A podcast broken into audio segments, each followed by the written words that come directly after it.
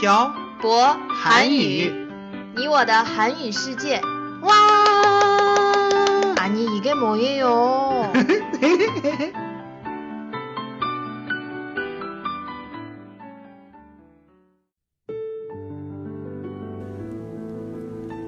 跟朴博学韩语，请在淘宝搜索店铺“朴博韩语”查看课程详情。欢迎大家一起来学习。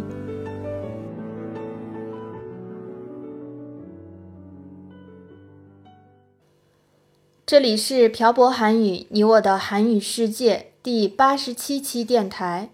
文字版请在公众号“朴博韩语”上回复本期标题“自行车”获取。안녕하세요여러분빡빡한국어의小博쌤입니다 안녕하세요, 여러분. 빡빡 한국어의 연동쌤입니다. 태태씨, 저 자전거 사주세요. 갑자기 자전거는 왜요? 자전거를 타고 운동을 하려고요. 하지만 저희가 사는 대련은 자전거를 탈 수 있는 곳이 별로 없잖아요. 그래도 자전거를 타고 운동을 하고 싶어요. 그럼 연돈쌤이 직접 사세요. 왜 저한테 사달라고 해요? 그냥 태태씨한테 선물 받고 싶어서요. 근데 생각해보니 대련으로 이사를 오고 나서 자전거를 한 번도 안 탔네요. 대련은 언덕도 있고 자전거 전용 도로에 사람들이 전부 다 주차를 해놔서 자전거를 타기 힘든 것 같아요. 이런 건 북경에 있을 때가 좋았던 것 같아요. 그렇죠? 연돈쌤 한국에 있을 때도 자전거를 자주 탔어요? 네, 자주 탔죠. 자전거만큼 운동에 좋은 게 없죠. 한국 사람들은 운동을 하기 위해서 자전거를 타요? 네, 보통 운동을 위해서 타죠. 중국은 대부분 이동수단으로 타요. 듣고 보니 그런 것 같네요. 한국은 자전거 전용 도로가 많지 않거든요. 그런데 북경을 보면 어딜 가나 자전거 전용 도로가 있어요. 한국 사람들은 어디에서 자전거를 타요? 서울 같은 경우는 언덕이 많아서 자전거를 타기 힘들어요. 그래서 사람들은 대부분 한강에 가서 타요. 왜 한강에 가서 타요?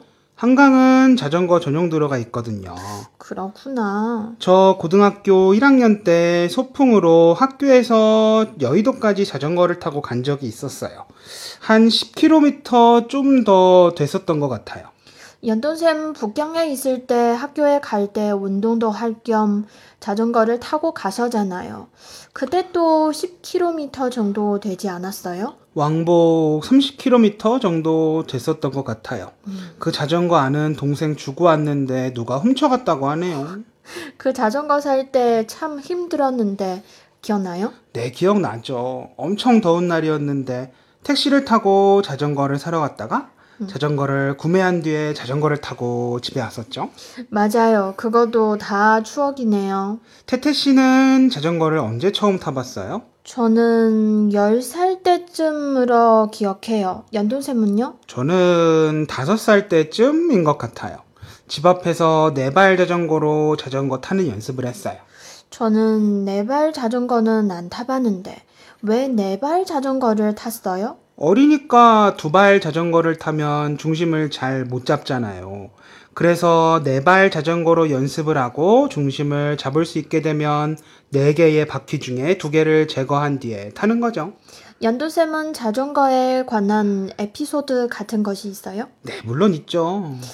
얘기해 주세요. 초등학교 고학년 때 친구들하고 매일 자전거를 타고 성당에도 가고 동네 여기저기를 활주했어요. 그래서 저희가 저희에게 자전거 폭주족이라는 별명을 붙였어요. 폭주족? 뭐예요? 오토바이를 타고 시끄럽게 몰려다니는 사람들을 폭주족이라고 했는데 자전거를 타고 같이 다녀서 그냥 그렇게 별명을 붙였어요. 그리고 또 있어요? 음, 25살쯤에 친구들하고 저희 동네가 아닌 다른 동네에 어, 놀다가 어떤 일이 있어서 잠깐 다른 곳에 갔다 오게 됐어요. 그래서요? 겨울이었는데 지갑하고 핸드폰을 넣어놨던 외투를 누가 훔쳐간 거예요. 그래서 어떻게 했어요? 밤이고 길도 몰라서 어쩔 수 없이 이정표를 보면서 걸어갔죠. 두세 시간 정도 걸었을 거예요. 그때 잠실대교가 보이는 거예요. 그래서 열심히 걸어갔죠.